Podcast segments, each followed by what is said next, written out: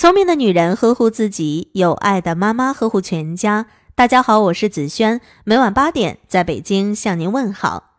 今天要和大家分享的文章是尖子生都有的五个好习惯，你家的孩子有吗？第一，抓好课前预习。预习即课前的自学。只在教师讲课之前，自己先独立的阅读新课内容，初步理解内容，是上课做好接受新知识的准备过程。一预习的好处，第一，能发现自己知识上的薄弱环节，在上课前补上这部分的知识，不使它成为听课时的绊脚石，这样就会顺利理解新知识。第二，有利于听课时跟着老师讲课的思路走。对听课内容选择性强，明确哪些知识应该放上主要精力，加强理解和消化，哪里应该重点记笔记，做到心中有数。第三，预习有利于弄清重点难点所在，便于带着问题听课与质疑，注意力集中到难点上，这样疑惑一解，听起来轻松有味，思考起来顺利主动，学习效果好。二要注意的几个问题。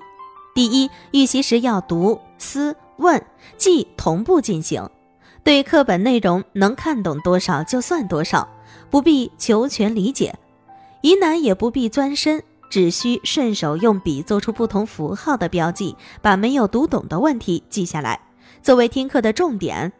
第二，刚开始预习时，要先选一两门自己学起来感到吃力的学科进行预习试点。等到尝到甜头、取得经验后，并在时间允许的条件下，再逐渐增加学科，直到全面铺开。第三，预习应在当天作业做完之后再进行，时间多就多预习几门，钻得深一点；反之就少预习几门，钻得浅一点。切不可每天学习任务还未完成就忙着预习，打乱了正常的学习秩序。学习不好的学生，课前不预习，上课听不懂，课后还需花大量的时间去补缺和做作业，整天忙得昏头转向，挤不出一点时间去预习。其实这种学生差的根本原因就在不预习上。三、具体该怎么做？预习时要看、思、做结合进行。一般是把新课通读一遍，然后用笔勾画出书上的重要内容，需要查的就去查一查，需要想的就应该认真想一想，需要记的就应该记下来。思，只有的时候要想，这些知识内容在原有的基础上向前发展了什么，做到低头看书，抬头思考，手在写题，脑在思考。做。在看的过程中，需要动手做的准备工作，以及对课本后的练习题要进行尝试性的做一做，问答题答一答，不会做不会答可以再预习，也可以记下来，在教师在授课时集中注意听讲或向老师提出。预习以后还要合上书本小结一下，这样做能使自己对新教材有更深刻的印象。第二，狠抓听课环节。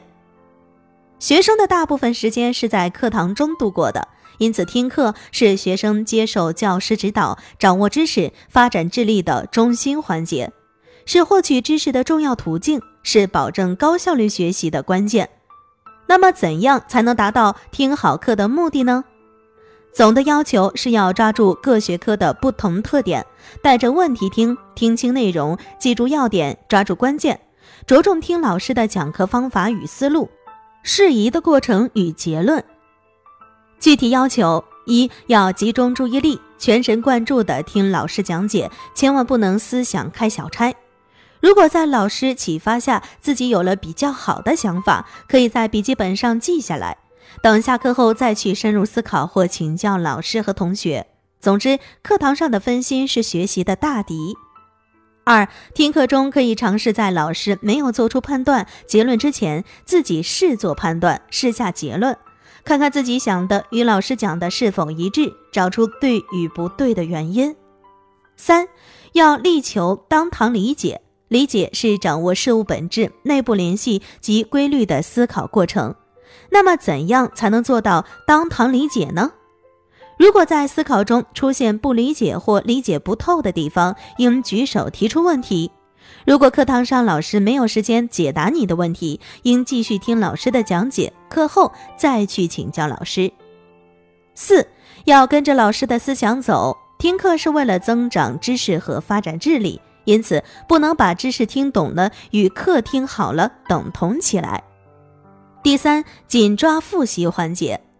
复习是对前面已学过的知识进行系统再加工，并根据学习情况对学习进行适当调整，为下一阶段的学习做好准备。因此，每上完一节课，每学完一篇课文、一个单元、一册书，都要及时复习。若复习事时恰当，知识遗忘就少。一些记性好的学生能经常从不同的角度、不同的层次上进行复习。做到每天有复习，每周有小结，每章有总结，从而形成了惊人的记忆力。因此，很多学生记不住所学知识，并不是脑子笨，而是不善于复习或复习功夫不深。一、复习的要求：第一，课后应及时把老师讲的和板书的知识像放电影一样，在脑子里过一遍，看看能想起多少，忘了多少。然后翻开笔记查找漏缺。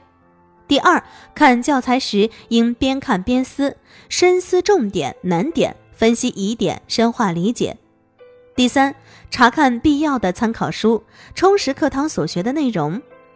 第四，整理与充实笔记，对知识进行归类，使知识深化、简化、条理化，并按规律去加强记忆。第五，加强练习。练习一般应在复习后进行，也可边复习边练习。在复习过程中加强练习，能提高复习效果。二要注意的问题：第一，及时复习，当天学的知识要当天复习清，绝不能拖拉，做到不欠账。否则内容生疏了，知识结构散了，就要花费加倍时间重新学习。要明白，修复总比重建倒塌了的房子省事儿得多。第二，要反复复习，学完一课复习一次，学完一章或一个单元复习一次，学习一阶段系统总结一遍，期末再重点复习一次。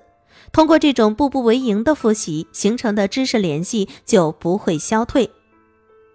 第三，复习中遇到问题，不要急于看书或问人，要先想再看或者再问。这对于集中注意力、强化记忆、提高学习效率很有好处。第四，复习中要适当看点题、做点题，选的题要围绕复习的中心来选。在解题前，要先回忆一下过去做过的有关习题的解题思路，在这基础上再做题。第四，严抓独立完成作业。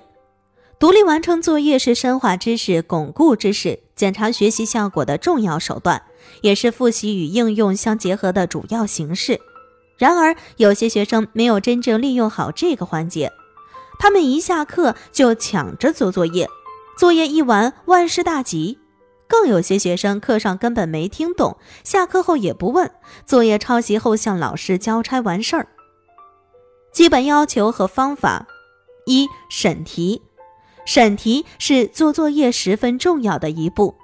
拿到一个题目，看他问的是什么，一定要仔细细心。二、寻找解题途径，联想有关的旧知识，推出新的思路或者寻找思路。三、正确解题，答题的步骤必须书写规范化，格式明了，表达准确。四、注意检查。完成后回过头来再检查一遍，看看是否题目要求的都答出来了，有没有遗漏，是否符合题目的要求。检查是培养学生独立思考能力的重要一环。